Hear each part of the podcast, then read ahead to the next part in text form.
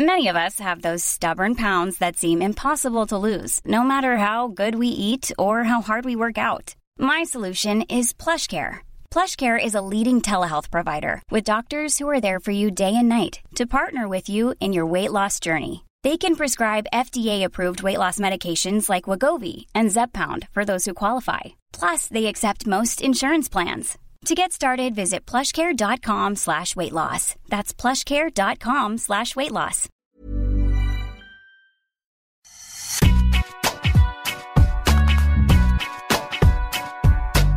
Salut tout le monde, ça y est, c'est la reprise. On est très heureux de vous retrouver pour Deep Impact. Et bien sûr, pas de Deep Impact sans Deep. Comment ça va Arnaud? Salut Antoine, écoute merveilleusement ravi de reprendre, ravi de te retrouver, ravi de reprendre l'émission. Bon, on est dans des conditions un petit peu spéciales. On doit le faire euh, par Zoom pour l'instant. Et puis après, on, va essayer de revenir en, studio le, plus vite possible. Euh, on reprend euh, la formule classique. Trois sets dans l'émission. On va commencer par le sommaire. C'est le warm-up avec le premier set. Et dans cette première partie, on ira voir Nicolas Mahut à New York pour euh, voilà qui nous raconte les conditions mises en place par la fédération américaine pour assurer l'accueil et la sécurité sanitaire des joueuses et des joueurs. Dans le deuxième set, on se posera la question de la valeur sportive de l'US Open dans ces conditions, sans public et puis dans ces conditions un petit peu spéciales sanitaires avec des absences du côté des joueuses et des joueurs. Et puis dans le troisième set, on reviendra sur l'été mouvementé, j'ai envie de dire, de Novak Djokovic après l'Adria Tour. Il est présent à New York avec pour objectif, bien sûr, de se rapprocher de ses compères Rafael Nadal et Roger Federer au nombre de titres du Grand Chelem. Donc c'est parti, le tennis reprend, Deep Impact aussi, et puis bah, tout de suite, on va aller à New York pour retrouver Nicolas Mahut pour le premier set dans sa chambre d'hôtel. Euh, salut Nico Mahut, comment ça va? Merci de nous faire l'honneur de, de, ce premier set de, de, la reprise de Deep Impact. Bah, merci à vous de m'accueillir, je suis content de vous voir les gars. On ne voit pas beaucoup de monde ici. Hein. Je vois que je vois qu'il y a un petit maillot du PSG derrière, pas trop, pas trop triste Écoute, euh, ce matin un peu triste, mais très fier. Très fier du club, de l'équipe, de l'état d'esprit qui s'est dégagé là pendant ce Final 8, comme ils l'ont appelé. Et je, je, pense que ça va bien servir d'expérience au club pour le, les années à venir. Ça, c'est un bon supporter Deep, t'en penses quoi? Écoute, euh, moi je suis, je suis, plutôt dans son camp, donc euh, tu veux qu'on en parle avec toi? Fais attention quand même, on peut te lancer aussi. Non, Fais attention à toi. Tout pareil. Euh, si on t'a dans ce premier set, Nico, c'est qu'on a envie de parler des conditions de la fameuse bulle euh, pour Cincinnati, mais bon, qui se déroule donc à New York et, sur les terres du US Open. Concrètement, comment vous avez été accueillis? Comment ça s'est passé? Alors concrètement, euh, ils ont fait un super boulot. Il faut quand même leur, leur reconnaître ça. Alors ça reste assez contraignant parce que, évidemment, quand tu fais l'US Open, que tu es à New York, tu as envie d'être à Manhattan. Donc là, on est euh, dans un hôtel Marriott à Long Island. Euh, on est, euh, toutes les chambres sont réservées pour les joueurs, certains membres du, du, du staff de USTL, les entraîneurs, etc. Euh, les tests sont effectués à l'hôtel. Euh, il y en a aussi une partie au stade, mais nombreux sont faits à l'hôtel. tous les, au, départ, au départ, on arrive, on a un premier test on attend 24 heures dans la chambre, puis un second test 48 heures après, et ensuite, euh, je crois que c'est tous les 4 jours. Donc euh, voilà, il y a, y, a, y a, une petite contrainte là-dessus, mais euh, les choses sont bien faites. Il y a à l'hôtel, il y a, euh, ils ont mis sur le parking un grand écran pour euh, regarder les matchs, pour pouvoir, okay. Euh, pour pouvoir dîner. Il y a une salle de récupération, il y a une salle, les kinés sont là pour faire les soins à l'hôtel. et tu sais que c'est important pour moi. Il y a une salle de, gym, il y a une salle de, jeu où les, joueurs peuvent jouer euh, au ping-pong. Euh, il y a une salle, une grande salle où euh, ils ont mis des consoles de jeu. Il y a, enfin, tout est fait en sorte que les joueurs euh, voilà, s'ennuient pas. Le seul bémol que j'ai, parce que j'en ai un quand même, c'est que dans cette bulle, il y a un deuxième hôtel et euh, c'est pas vraiment une bulle, dans le sens où dans le deuxième hôtel, il y a d'autres clients Okay. Euh, autres que les participants du tournoi. Donc, euh, voilà, je pense que financièrement, ils ne pouvaient pas se permettre de bloquer deux hôtels. Mais du coup, c'est, euh, il y a un endroit, c'est vraiment une bulle avec une sécurité où vraiment il y a des gardes à l'entrée. On peut même pas, si tu veux, on a le droit de commander Uber Eats, mais on ne peut pas aller le récupérer dehors. Mmh. C'est-à-dire que c'est des personnes de l'hôtel qui vont récupérer ton sac et qui te le ramènent à l'intérieur. Il y a des personnes de la sécurité qui te badgent. Il y a des petites puces sur les badges pour savoir où tu te situes, etc. Donc c'est vraiment très, très, très strict. Mais de l'autre côté, dans le deuxième hôtel, euh, tu vois bien qu'il y a, d'autres personnes euh, qui, peuvent venir. Donc c'est le petit bémol que, que j'ai là-dessus sur cette bulle. Et puis la distance aussi entre stade et, l'hôtel qui, euh, qui, est un peu longue. Combien de temps vous mettez?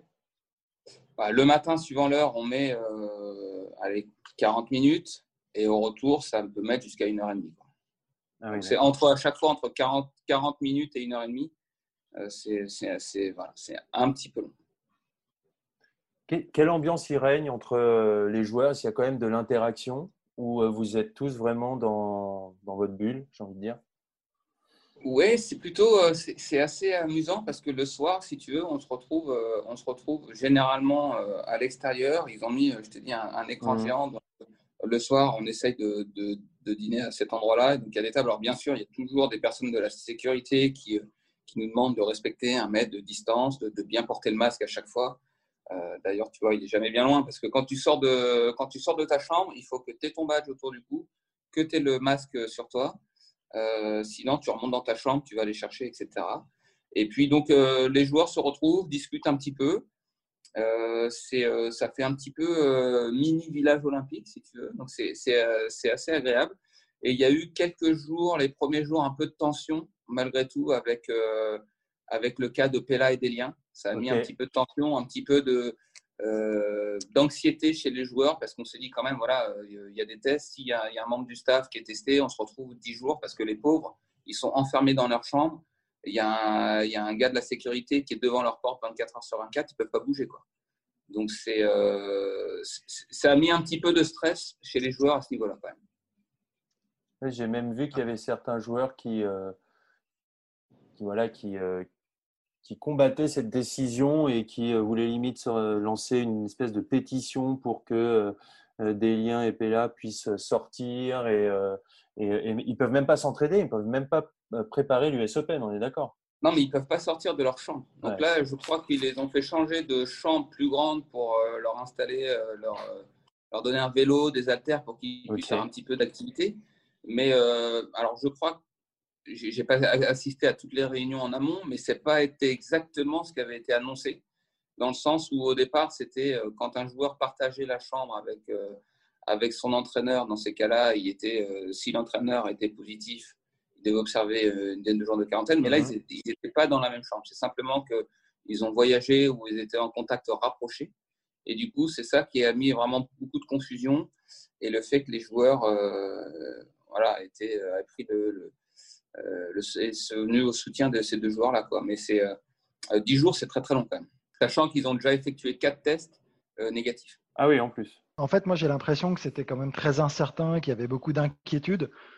Ton discours, il est plutôt rassurant et c'est plutôt ce qu'on lit, ce qu'on entend globalement. C'est pour ça qu'on voulait avoir, tu vois, l'œil de l'intérieur et, ton, ton, regard finalement en dehors de ces deux petit bémol, enfin, tu vois, tu parles de l'hôtel, du, second hôtel, tu vois, où en effet il y a d'autres personnes, mais globalement, j'ai l'impression que cette bulle, elle fonctionne et que la reprise tennistique, elle peut avoir lieu en fait. C'est quand même ce qu'il faut, faut mettre en avant et retenir. Ah non, mais complètement. Et puis là, donc ça, c'est sur l'hôtel, mais sur le site aussi, euh, il y, a, y, a, plein de choses qui, sont en place. Alors c'est très rigoureux, très strict, c'est-à-dire que tables, on, connaît tous euh, le restaurant du US Open qui est bondé. Euh, il faut imaginer la même salle avec euh, trois fois moins de tables. On doit commander avec une application. Euh, il, y a des, sur l'application sur mhm. chaque table. On nous apporte euh, ce qu'on a commandé sur le téléphone. Et puis, on doit toujours respecter la distance, etc. Donc, c'est très rigoureux, très strict. dans le vestiaire, on doit, on, doit, on doit rentrer juste prendre sa douche. On ne peut pas utiliser les casiers. On ne peut pas mettre nos, nos, affaires dans le casier pour la journée. Donc, on a toujours nos, nos affaires avec nous. Donc, c'est très rigoureux, mais en même temps, euh, c'est assez rassurant pour les joueurs parce qu'une fois que tu es dans la bulle, il n'y a aucun risque de contamination finalement.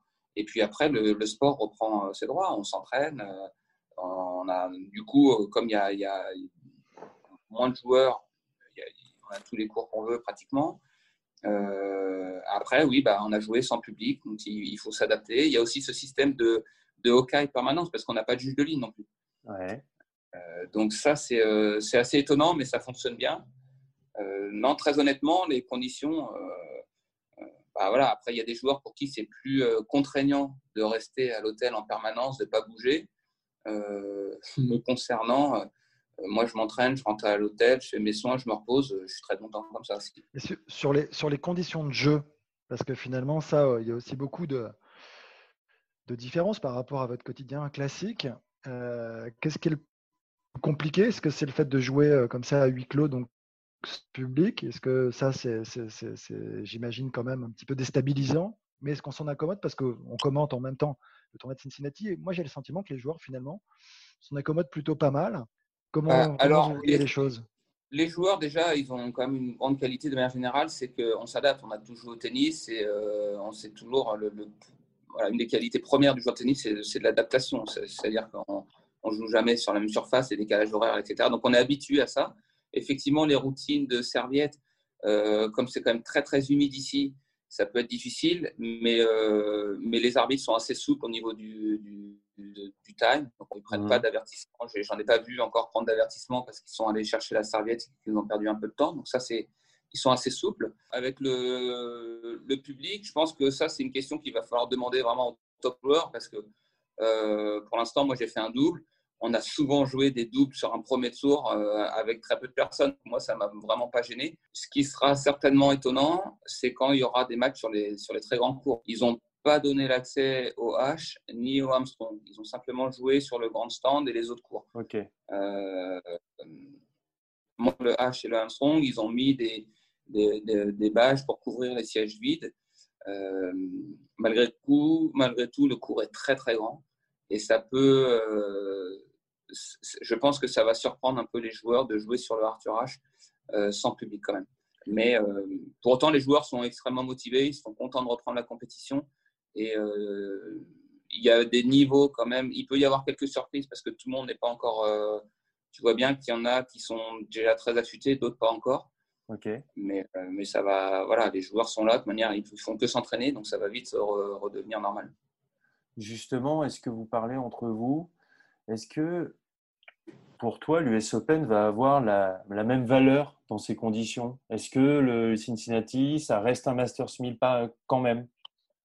Tu vois ce que je veux dire? En termes de valeur sportive.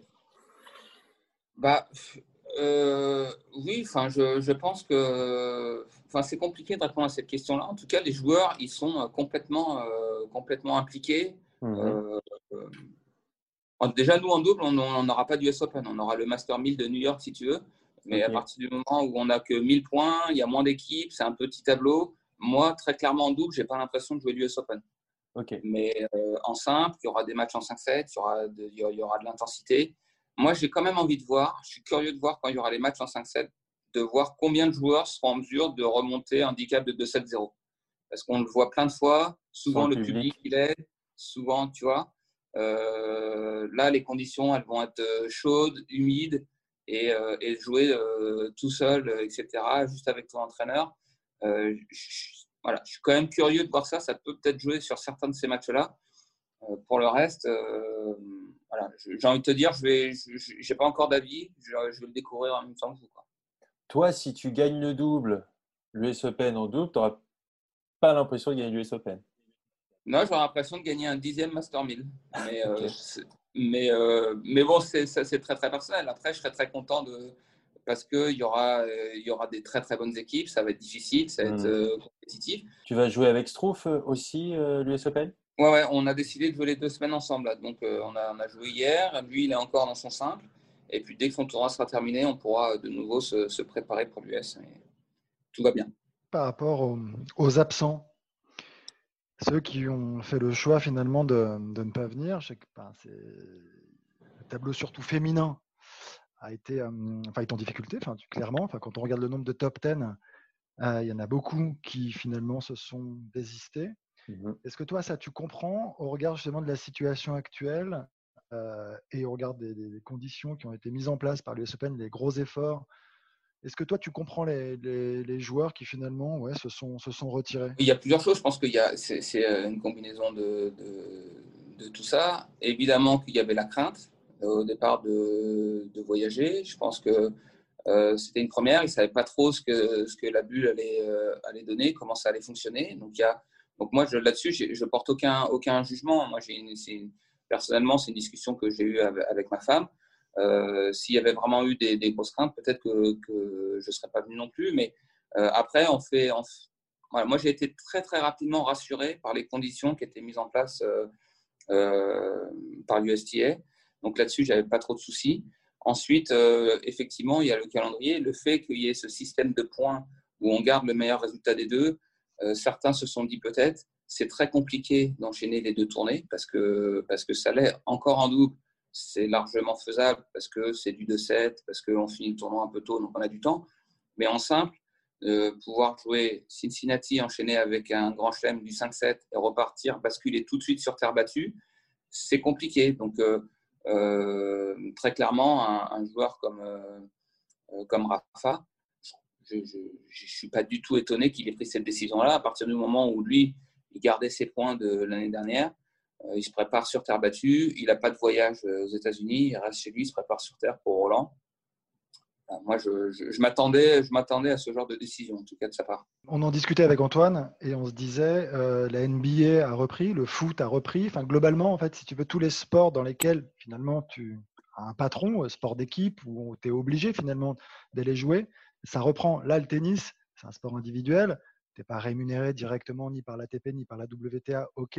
Mais vis-à-vis de la reprise, vis-à-vis des fans, vis-à-vis, alors, allez, on va le dire, de l'économie euh, du tennis, est-ce que tu crois pas que les joueurs ou et les joueuses, évidemment, auraient dû quand même faire cet effort, sachant que toutes les conditions seraient mises en œuvre justement pour euh, mettre les, les athlètes dans les meilleures dispositions possibles?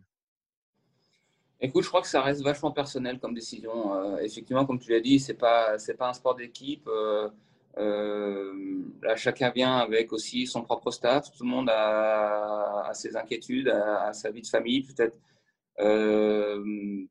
C'était une, première aussi, donc très peu très peu de recul par rapport à ce qu'ils allaient mettre en place. Après, moi, j'attends beaucoup aussi de, de, de Roland Garros, ce qu'ils vont proposer, parce que après ce que l'US Open met en place là je ne sais pas quelle sera la situation en France dans 3-4 semaines. Mmh. Euh, mais pour l'instant, on n'a aucune nouvelle, nous joueurs, ni l'ATP, du protocole qui va être mis en place euh, par Roland Garros. Et ça, les, joueurs commencent à poser beaucoup de questions. Ils commencent à être euh, aussi assez inquiets de, de, voir un petit peu comment ça va s'organiser. Parce que une fois que tu as. J'entends beaucoup de joueurs dire bah voilà, les conditions qui sont mises en place ici, ils aimeraient que ce soit les mêmes à Roland Garros. Et très honnêtement, je ne vois pas comment ça peut être possible de faire la même chose à Paris. Déjà, en termes d'hôtellerie, comment tu fais pour, euh, pour mettre tous les joueurs À quel endroit tu mets tous les, tous les joueurs Tu crées cette bulle-là à Paris Je ne vois, je, vois pas comment ils vont faire. Je ne sais pas comment tu vas pouvoir créer une bulle avec des joueurs en autorisant du public. Mmh. Euh, et à Roland Garros, si je si j'ai bien suivi, ils ont l'intention aussi de faire jouer les juniors. Donc, tu rajoutes encore euh, beaucoup de joueurs, qui les joueurs qui n'ont pas été testés au préalable, qui n'ont pas, euh, comme nous, un suivi régulier, comme c'est le cas actuellement. Donc, ça va, je, pense qu'il y a beaucoup de points d'interrogation euh, et qu'il va falloir y répondre dans un délai très, très court. Bah, écoute, on verra, Nico, au moment de Roland Garros, mais merci de nous euh, d'avoir été là pour euh, la reprise de Deep Impact, c'est très cool. Ben voilà, on en sait un peu plus. Euh, c'est quoi la, la, suite de ta journée de... C'est quoi ton programme aujourd'hui? Écoute, aujourd'hui, là c'était une journée off en tennis, donc je vais rester ici. J'ai la possibilité de faire une séance de, de, de gym et de récup ici à l'hôtel. Euh, je te cache pas que le fait de ne pas aller voir euh, Mike au baratin, euh, ça me manque. Ça manque aussi à certains joueurs. Je pense que lui aussi est extrêmement déçu. Mais du coup, voilà, les, journées de repos, elles, elles se passent ici à l'hôtel. et voilà, donc repos, soins, lecture. Et puis, et puis, je vais écouter deux, trois podcasts d'Eurosport. ah, c'est une très bonne idée, ça. Avec les très bons chiffres Super. de l'été. Pour ceux qui nous regardent, le Baratin, c'est un restaurant français qui se situe à New York et qui est le QG des, joueurs de tennis français à New York. En tout cas, merci beaucoup, Nico Mahu. Bon, c'était très intéressant ce que vient de nous dire Nicolas Mahu. On va pouvoir passer au deuxième set. Deep, la question est toute simple. Quelle valeur va avoir l'US Open dans ces conditions, dans les conditions que Nicolas Mahu vient de nous décrire? Euh, Écoute, je me pose aussi la question et depuis un moment, forcément, on regarde ce qu'on peut lire, entendre. ça, ça, se bouscule. Il y a des polémiques autour justement de la valeur de, cette US Open. je crois que c'est Bartoli, qui, mmh Marion, qui a dit qu'il y avait quand même finalement un US Open au rabais qui se profilait. Alors, je ne sais pas si c'est en ces termes, mais que vu le nombre d'absents sur le tournoi, ça serait l'équivalent d'un très bon tournoi, mais pas d'un grand chelem. Ce à quoi ont répondu quand même pas mal de, joueurs. Enfin, je pense que Dominique Thiem notamment a dit gentiment non, un grand chelem, quoi qu'il arrive, c'est une victoire en grand chelem. Et 20 ou 30 ans plus tard, on se souviendra du vainqueur qui aura gagné, peu importe. Donc, je sais qu'il y en a d'autres qui ont répondu, Félix Jalliassim aussi. Mmh. écoute, moi, je, pense que mmh, le tableau féminin a été, a été presque. il y a eu quelques fuites de la part des toutes meilleures. je dis fuite exprès parce que vous verrez pourquoi je, le dis en ces termes. Mais en revanche, chez les garçons, il y a quand même du lourd encore. Il y a du lourd et il y a la, next gen qui est présente. Il y a, voilà, alors Federer lui est blessé. Ok, Nadal, on pourra en reparler. Mais honnêtement, le tableau est relevé. Enfin, quand on voit même Cincinnati, c'est pareil. Mmh. Il y, a, du lourd.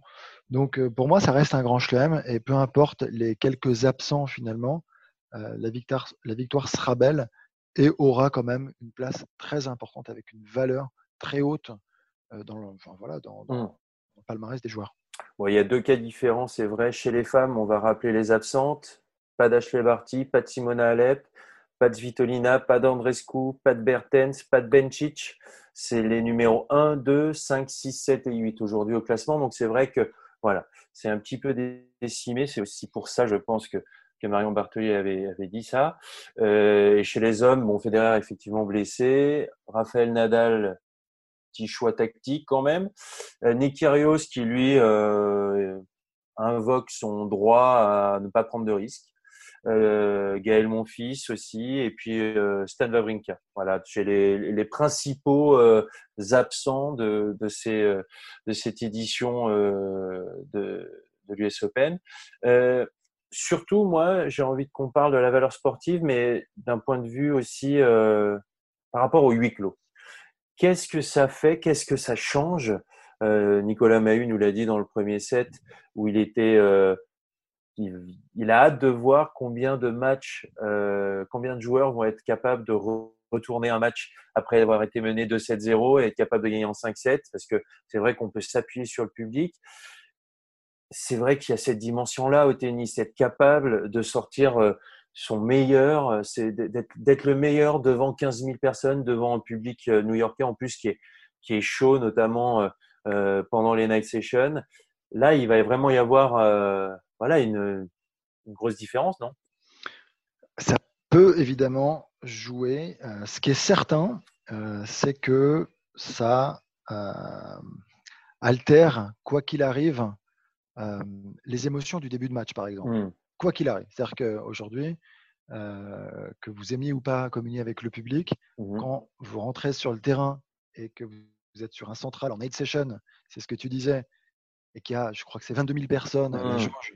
à l'US Open, c'est pas la, c'est pas la même chose là où tu vas rentrer en quart, en demi ou en finale, pour ceux qui y parviendront, bien sûr. il y aura personne. Enfin, c'est quand même très différent. Cette euh, notion de stress sera quand même bien moindre que d'habitude. Mmh. Mais, mais, vraiment, enfin, je trouve que il faut, enfin, je, je, on, voit, on repense en plus au parcours de Medvedev, par exemple, l'année dernière, où finalement, sur la quinzaine, il fait une finale extraordinaire et c'est ce qui fait qu'il arrive à se remettre le public dans la poche. Mais autrement, jusque-là, il était dans la provoque, mmh. il allait les chercher, il les bousculait, mais en même temps, il s'en servait. Voilà, il s'en servait.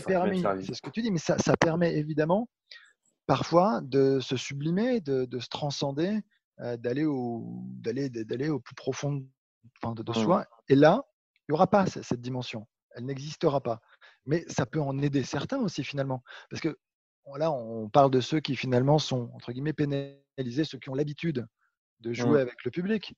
Mais les autres, ceux qui finalement euh, ont tendance justement à l'inverse, à être un peu trop crispés, à se prendre un petit peu plus la tête à, bah voilà, quand, quand tu as 15 ou 20 000 personnes, ceux-là vont arriver peut-être plus détendus, vont pouvoir peut-être jouer de manière un peu plus cool, en tout cas moins crispée. Et, bah, donc c'est assez intéressant finalement. Il y, a, il, y a, il y a, les deux aspects en fait à, à analyser. Et comme le disait Nico, je pense qu'il va, falloir attendre un petit peu quand même. Hein, c'est très tôt.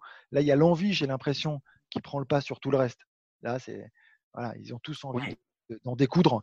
Et, c'est un peu euh, des gars là, qui sortent de prison. Et ça fait cinq mois qu'ils n'ont pas, ils ont pas joué de compète officielle, même s'il y a eu des exhibits et tout. C'est pas du tout la même chose. Et puis surtout que, imaginons, euh, Djokovic gagne l'US Open bah, ça comptera dans le décompte dans la course au plus grand nombre de titres de Grand Chelem. Euh, si euh, y a un euh, des joueurs de la Next Gen qui gagne son premier Grand Chelem, bah, bien sûr qu'il sera considéré comme tel. Donc finalement, la valeur sportive, elle n'est pas, elle est pas altérée quoi. Elle n'est pas. non, mais elle est pas à, à partir du moment. Voilà, exactement. Et puis, euh, on le disait, hein, euh, ok, il y a quelques absents, mais euh, sinon, j'ai regardé, je crois qu'il y a quelque chose comme 90% des, joueurs du top 100 qui sont présents, qui seront présents pour l'US Open. Donc, effectivement, sportivement, ce sera tout aussi dur de remporter, de remporter l'US Open cette année. On est d'accord. Ah non, mais enfin, Complètement. De toute façon, c'est toujours dur. C'est un grand chelem. Mais dans l'esprit, je crois qu'il y a la dimension aussi euh, très psychologique. Ça reste un grand chelem. Il ne faut pas se tromper. Et, on a tendance à, parler enfin, voilà, de, tout le reste. Mais des grands chelems, alors cette année, tu n'en as pas quatre, tu n'en as que trois, malheureusement. Mais c'est un grand chelem, c'est au-dessus du lot. Enfin, ça, ça, ça se positionne peut-être avec les Jeux Olympiques pour certains, peut-être avec la Fed Cup et la Coupe Davis, mais à des degrés différents. Mais un grand chelem est un grand chelem. Donc sa valeur est en l'occurrence là de dire qu'il euh, est euh, dégradé, oui, sur certains points, mais pas sur sa valeur. Moi, je ne pense pas. Et surtout, sur le nombre de joueurs, par exemple, dans le tableau masculin, je crois que tu en as quand même 20 sur 32 qui sont représentés sur les 32 premiers. Ce n'est pas, c'est pas, c'est pas négligeable, c'est pas nul, loin de là. Il y a quand même. Il y a, enfin, moi, je, je considère que ça va être quand même assez intéressant. Les joueurs auront en plus un tournoi dans les jambes pour la plupart, donc seront globalement assez près, même s'il y a quand même pas mal de fluctuations, pas mal de difficultés à la reprise, et c'est normal après cinq mois. Qui, mmh. peut arriver en pleine confiance mais c'est intéressant, c'est quand même un peu, on, repart un peu à zéro. Il y a un peu ce truc-là, je trouve, dans cette reprise à la compétition. Mais avec le Grand Chelem, l'enjeu, la motivation, ouais, tu as, raison de souligner hein, cette absence de public mmh. qui va certainement jouer à un moment donné un, rôle et on en reparlera. Ça va être intéressant de l'analyser. Mais après, pour le reste, moi, la valeur, elle reste importante. Hein. Comme on commence un peu à se, projeter sur cette US Open et on va parler de, de Novak Djokovic dans le, dans le troisième set, là, euh, qui est-ce que tu vois? Alors, bien sûr, on va voir aussi qui a a bien travaillé, a été studieux pendant cette période de confinement, qui s'est entraîné parce que déjà les conditions à New York sont ultra violentes, euh, c'est très humide, il fait très chaud. Donc là, on va voir ceux qui, voilà, on, ce sont celles et ceux qui se sont très bien entretenus pendant ce confinement ou qui ont même, qui en ont même profité pour s'entraîner, pour progresser. Qui sont les joueurs selon toi qui, euh, voilà, euh, peuvent euh, déjà, est-ce qu'on peut, on peut, on peut penser à, je sais pas, l'éclosion de, ou enfin pas l'éclosion parce qu'on les connaît, les, les, les, joueurs de la next gen, mais est-ce qu'on peut voir un joueur de la next gen peut-être venir titiller, euh, vu que là y en a, il y en a plus qu'un, euh, qui est qui est Novak Djokovic, il n'y a plus qu'un joueur du Big Three. Est-ce qu'on peut voir un joueur de la next gen venir aller euh, peut-être chercher son premier titre? C'est évidemment possible, c'est évidemment possible. Comme tu le dis, il y, en a qu'un sur les trois qui est là, donc forcément ils vont tous avoir euh, une envie débordante, hein, justement, de, de l'affronter et ouais, ils se disent bah, qu'il y a une petite occasion, non de faire et de le faire tomber. Enfin, il y a une petite occasion. Mais d'un autre côté, Joko doit se dire exactement la même chose. Il n'y a pas les deux autres. Il y a une, belle occasion de, de passer mmh et d'aller chercher un, un, grand chelem supplémentaire. Mmh. Euh, c'est là où c'est, enfin, je trouve euh, hyper intéressant, hyper riche. Quand je dis, j'ai l'impression qu'on repart à zéro, c'est là, on peut pas pronostiquer quoi que ce soit. Il y a eu cinq mois mmh. d'arrêt. Il y en a qui se sont entraînés dans des conditions différentes tu vois, il y en a qui, qui, étaient cloîtrés dans leur appart et qui n'ont pas pu bouger. Il y en a d'autres qui avaient des maisons avec un terrain de tennis. Mmh. Il y en a qui ont pu faire que du physique. c'est très différent. Alors oui, il rejoue depuis quelques temps, mais encore une fois, la, reprise, la compétition, la tension qu'impose la compétition officielle, euh, ces, toutes ces choses-là font qu'il faut retrouver ses repères dans des conditions très particulières, avec des habitudes à modifier. Donc en fait, c'est mmh. celui, celles et ceux finalement qui vont changer leurs habitudes, qui vont pouvoir s'adapter, qui vont réussir à finalement frayer un chemin vers la victoire sur les semaines qui viennent. Voilà. Et ceux qui vont pouvoir le faire le plus tôt possible. On sait que, tu vois, quand tu, dis, tu parles de Joko, Nadal et Federer, globalement, ce sont souvent eux qui arrivent à se remettre très vite, à se remettre mmh. en question et à trouver des solutions, trouver mmh. les clés. Alors, parce que peut-être ils sont plus armés, mais là, j'ai l'impression que c'est vraiment la dimension mentale plus que tout le reste qui euh, va mmh, certainement faire la différence sur euh, voilà sur ces encore c'est encore plus prégnant sur ces deux trois prochaines semaines où c'est un peu le, le, lancement la reprise il faut retrouver je te dis son rythme.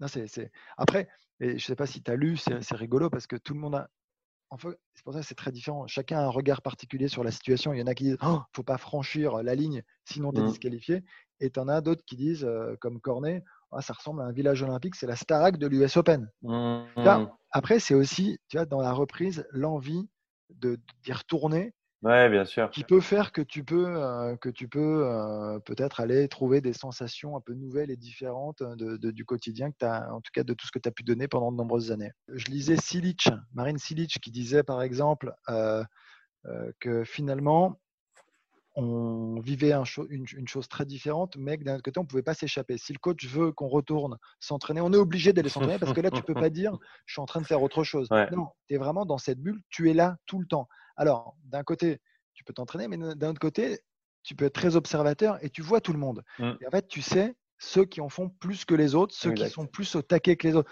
En fait, tu ne peux pas t'échapper. Et souvent, quand même, c'est pour ça que dans la durée, ça risque d'être compliqué dans la durée mmh. euh, de vivre dans une bulle comme ça. C'est-à-dire que si tu ne peux pas en sortir jamais, c'est quand même super compliqué parce que tu as besoin quand même de tes petits moments à toi, de t'échapper, de retrouver tes proches, d'autres mmh. personnes. tu parlais, euh, enfin, on discutait du fameux euh, resto français de, Mike, mmh. le baratin où les Français se retrouvent. C'est vrai que ce sont des choses où enfin, qui te permettent aussi de te sentir bien et tu as besoin de ça. Alors, mmh. trouver de nouvelles habitudes pendant un temps, oui, mais dans la durée, c'est pas certain et je pense que ça peut être au contraire très compliqué. Bah, je crois qu'on a fait le tour hein, de, ce deuxième set. En tout cas, on a hâte euh, de vivre cette US Open sur les antennes d'Eurosport où je vous retrouverai votre, votre serviteur Arnaud Di Pasquale aux commentaires. Donc, on bascule sur ce troisième set avec, euh, on va se concentrer sur Novak Djokovic et son été mouvementé avec l'Adria Tour, l'organisation donc de ce tournoi euh, exhibition. bon, il faut rappeler que pendant cette exhibition, quatre joueurs euh, ont été contaminés Grigor Dimitrov, Viktor Troicki, Borna Koric et Novak Djokovic lui-même, ainsi que plusieurs personnes des entourages des joueurs.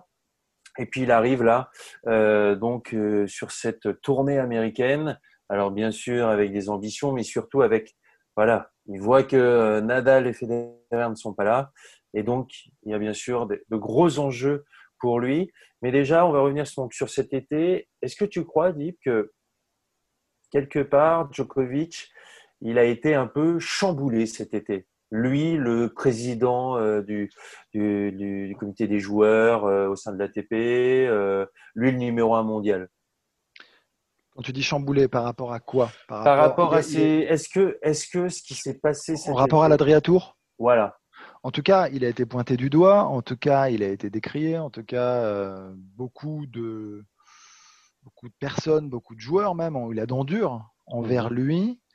Est-ce que c'est euh, normal J'ai le sentiment que oui. Alors, là où c'est un peu, un peu, un peu exagéré, c'est qu'on le pointe lui du doigt alors qu'il y a toute une organisation derrière. Et forcément, comme lui est à la tête de tout ça, il a voulu faire plaisir, ça, tout part d'un bon sentiment. Mmh euh, mais les, un, les réglementations n'ont pas été totalement respectées.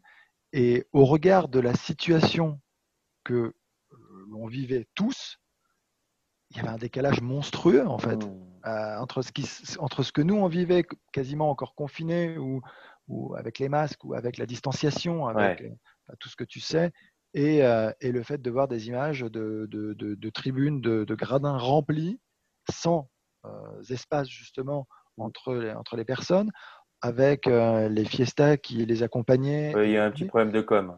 Non, mais il y a, il y a enfin, évidemment, et en se disant que finalement, la on ne savait pas quand la reprise allait encore avoir lieu. Mmh. Donc, alors finalement, ça a été une sorte de crash test. Ça pouvait être pris de cette manière et c'était plutôt j'avais envie de dire, un mal pour un bien, mmh. parce que derrière, il y a, la vigilance est maximale à la reprise. Et, mais moi, j'ai eu vraiment peur que ça foute tout en l'air et que justement, on, décale quasiment la, reprise à 2021 à cause de ce genre d'événement.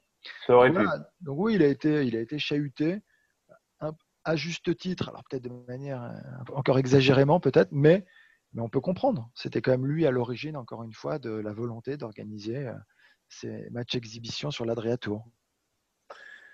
Bon, il est, clairement à New York pour, euh, voilà, on l'a dit encore une fois, aller chercher ce, record du titre de Grand Chelem.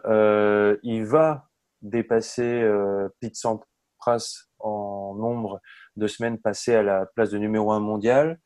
je crois qu'il faut qu'il aille jusqu'en mars 2021 pour espérer aller chercher Federer. Est-ce que c'est lui, quand même, le grandissime favori pour cette US Open? C'est le grandissime favori. Premièrement, même s'il y a pas mal euh, d'incertitudes hmm. pour tous les joueurs, et lui y compris. Mais il a plus d'expérience, il a un palmarès qui parle pour lui. Donc cette confiance, je vais dire presque naturelle, euh, en arrivant sur le terrain face à tous les autres, sera toujours la même. Donc euh, oui, oui, il part euh, avec euh, une avance certaine sur les autres. Mais moi, ce que, surtout ce qui, ce qui, ce qui m'interroge, c'est, quand on se dit, est-ce que voilà, Djokovic finalement, qui, qui n'était pas forcément le plus favorable à ce que tout ça reprenne, à ce que l'US Open ait lieu, aujourd'hui, il, y va et est-ce qu'il y va à tout prix? Bah, Il a raison. Enfin, moi, cette réponse, enfin, elle est claire. Aujourd'hui, mmh ce sont des hommes de record. Ce qu'ils veulent, c'est marquer, c'est écrire l'histoire. Mmh. Et euh, il est à combien? 17 titres, lui, du Grand Chelem. Donc, euh, il sait qu'il y a ses adversaires euh, directs qui ne seront pas présents. il peut aller glaner un 18e. il y a ce record du nombre de semaines à la place de numéro 1. Enfin, tout ce que tu évoques. Enfin, ils sont là pour battre des records. C'est plus. on n'est plus dans la cour d'école, là, c'est du sérieux, c'est monstrueux. Et, donc, moi, je l'entends et je comprends tout à fait qu'il y soit et dans des conditions dégradées, peu importe. Lui, il n'est pas en train de se poser la question de la valeur de l'US Open, hein, je peux vous le dire. Ça, c'est sûr. C'est vrai, non? Mais Oui, bien sûr. Mais surtout qu'en plus, euh, pour une fois, il n'aura pas le public contre lui. Oh, j'aime bien cette question. J'aime bien quand. c'est pas une question, c'est une affirmation. C'est une affirmation. Pas de public, pas de Nadal, pas de Federer. Donc, euh, c'est plutôt bon pour lui. Je sais pas si tu penses, est-ce que c'est bon? Le public n'est pas non plus contre lui, il ne faut pas exagérer. Alors, euh, quand, ça dépend contre qui il joue, mais globalement, il est plutôt pas mal soutenu quand même. on, en fait, euh, on, en fait toute une histoire. Et à côté de ça, il en a quand même besoin, il aime bien ça. Tu vois? Bah, on sert quoi qu'il arrive. Lui, exactement, lui, il fait partie des joueurs. Euh, on, a vu à Wimbledon contre Federer quand il toisait le public en le regardant dans les yeux.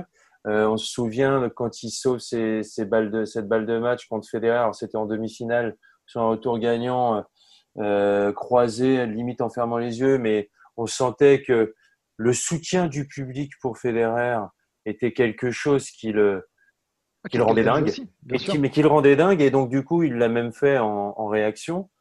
Donc là, euh, favori et pas de public, ouais. peut être quand même bon pour lui. Ouais, non, mais c'est sûr. Mais de toute façon, c'est surtout quand tu euh, analyses un peu la situation comme on est en train de le faire depuis le début de l'émission, au regard de ce que Nico nous a raconté aussi. Et c'est quand même euh, les plus expérimentés, on parlait de leur capacité à s'adapter. Bah, ces mecs-là, en, 10 ou 15 ans, ils se sont adaptés à des évolutions de surface, à des nouveaux arrivants sur le circuit, et ils ne les laissent pas passer, mmh. que les choses soient claires. Euh, à du matériel qui a aussi évolué. Enfin, ils s'adaptent constamment. Et si eux, ces trois-là, sont encore devant tous les autres, c'est qu'ils se sont mieux adaptés. Et euh, surtout quand tu regardes leurs âges. Donc, euh, c'est pas juste du physique, c'est vraiment de l'adaptation, c'est vraiment euh, au-delà du talent, enfin, et des, des armes qu'ils peuvent avoir.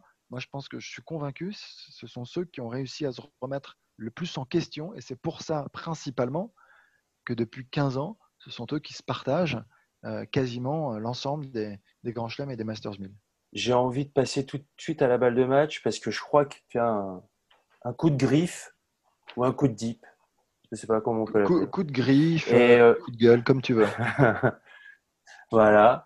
Euh, et donc pour cette reprise, donc c'est un coup de gueule et je te laisse la parole. Alors c'est un coup de gueule. Attention, euh, j'ai pas envie d'aller trop loin. Je veux pas que ce soit non plus un coup de poing, mais j'ai envie de pointer tout, non pas tous. J'ai envie de pointer les absents. Les absents, ouais, je suis un petit peu agacé. Pas par tous, évidemment. Je ne parlerai pas de ceux qui sont à risque, euh, ceux qui sont fragiles ou qui sont vulnérables euh, face à la maladie. Mmh j'entends que ceux-là se soient abstenus euh, du déplacement et du fait, de fait d'être exemptés. En revanche, les autres, ceux qui ont simplement peur pour eux, voilà, qui ne veulent pas faire l'effort, parce qu'on peut parler d'un effort, de reprendre, parce qu'il faut que ça reprenne. l'effort n'est peut-être pas fait. Pourquoi? Parce que le classement aujourd'hui n'est plus un problème, étant donné qu'ils ne perdent pas de points avec leurs 18 meilleurs résultats gelés jusqu'au 1er janvier 2021. Euh, moi, je crois que ce n'est pas vraiment solidaire pour l'économie globale du tennis. Alors certains vont dire, ouais, mais on parle de santé euh, et l'économie, ça mmh. doit passer en second plan. Aujourd'hui, je crois qu'il faut repenser un peu aussi à l'économie. C'est pour ça que je parlais de, ceux qui mmh. sont fragiles à risque. Mais pour l'économie, il faut que ça reprenne pour les organisateurs de tournois, pour l'ensemble de la corporation, des joueurs. Tout le monde n'est pas à l'abri. Certains ont besoin de rejouer s'ils veulent pouvoir continuer euh, de voyager, enfin, et même plus vulgairement, continuer de, bouffer, tout simplement. Euh, moi, parce que quand je regarde aussi autour, j'ai le sentiment que le foot a repris, que la NBA a repris, alors dans des conditions toujours peut-être différentes, euh, avec mmh. des bulles pour certains et des aménagements pour d'autres, mais globalement, ça reprend, le sport a repris et le sport doit reprendre. Le risque zéro n'existe pas tant qu'il n'y a pas de vaccin, donc on doit être extrêmement vigilant. mais finalement, le risque zéro ne sera pas non plus présent enfin, à Roland Garros, ni même probablement à l'Open d'Australie dans l'absolu. Donc, ce que je veux dire par là, c'est qu'il fallait que ça reprenne. Et c'est pas parce que c'est un sport individuel qui n'y a pas forcément de, patron euh, au-dessus des joueurs, parce qu'on n'est pas en sport d'équipe ou euh, mmh comme les sports que j'ai évoqués, c'est pour ça qu'ils ont dû reprendre. Le tennis, on peut finalement faire le choix d'y aller ou de ne pas y aller. Mais je crois que pour l'intérêt du sport d'une manière globale, pour les joueurs et pour le tennis, c'était important de répondre présent dès le début. Et quand on voit justement les retours euh, déjà de cette bulle qui a été mise en place par l'USTA, par la fédération donc américaine, les retours sont quand même extrêmement favorables et positifs. J'ai le sentiment que les absents peuvent avoir des regrets. C'est sûr que s'ils regardent les conditions dans lesquelles ça se déroule, ils doivent avoir en plus des petits échos de comment ça se passe. Ils peuvent effectivement, comme tu, le disais, euh, regretter. Et avec ce que nous a dit Nico Mahu, euh, c'est vrai que ça a l'air franchement de bien se passer. Alors maintenant, il faut croiser les doigts sur les trois prochaines semaines pour que ça tienne comme ça, qu'il n'y ait pas de cas positifs à l'intérieur qui, ben voilà, qui remettent en cause et en question euh, tout, tout, ça. En tout cas, nous, on est très contents que ça reprenne. Euh, on, va, on voit enfin du, tennis, du vrai. Nous, on dit qu'on va te retrouver donc aux commentaires de Cincinnati et du US Open là, sur les antennes de Sport pendant les trois prochaines semaines. C'est ça? Exactement. Exactement. Écoute, merci pour cette reprise. Merci à toi, Antoine. C'était cool. C'était un plaisir. Euh, voilà, on remercie encore euh, Nicolas Mahut qui nous a fait la promesse de, revenir peut-être au moment du US Open pour nous faire un petit, un petit débrief de l'intérieur. On adore ça. Euh, un petit peu d'autopromo. Il y a un nouveau numéro d'échange qui va sortir avec Félix Auger alias voilà. Et puis en ce qui me concerne, bah, Deep Impact revient la semaine prochaine. Et puis bah, on a hâte. Salut. Ciao, ciao.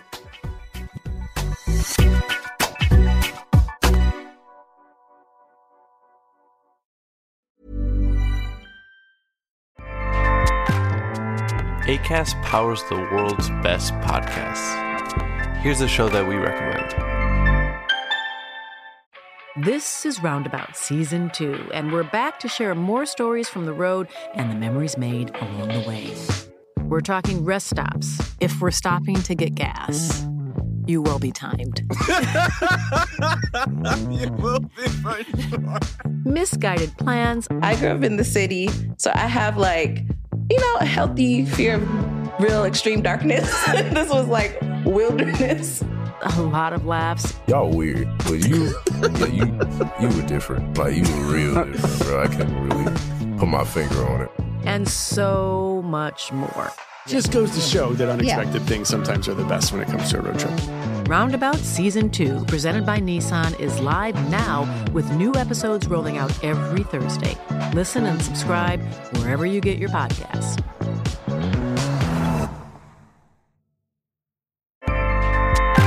ACAST helps creators launch, grow, and monetize their podcasts everywhere. ACAST.com.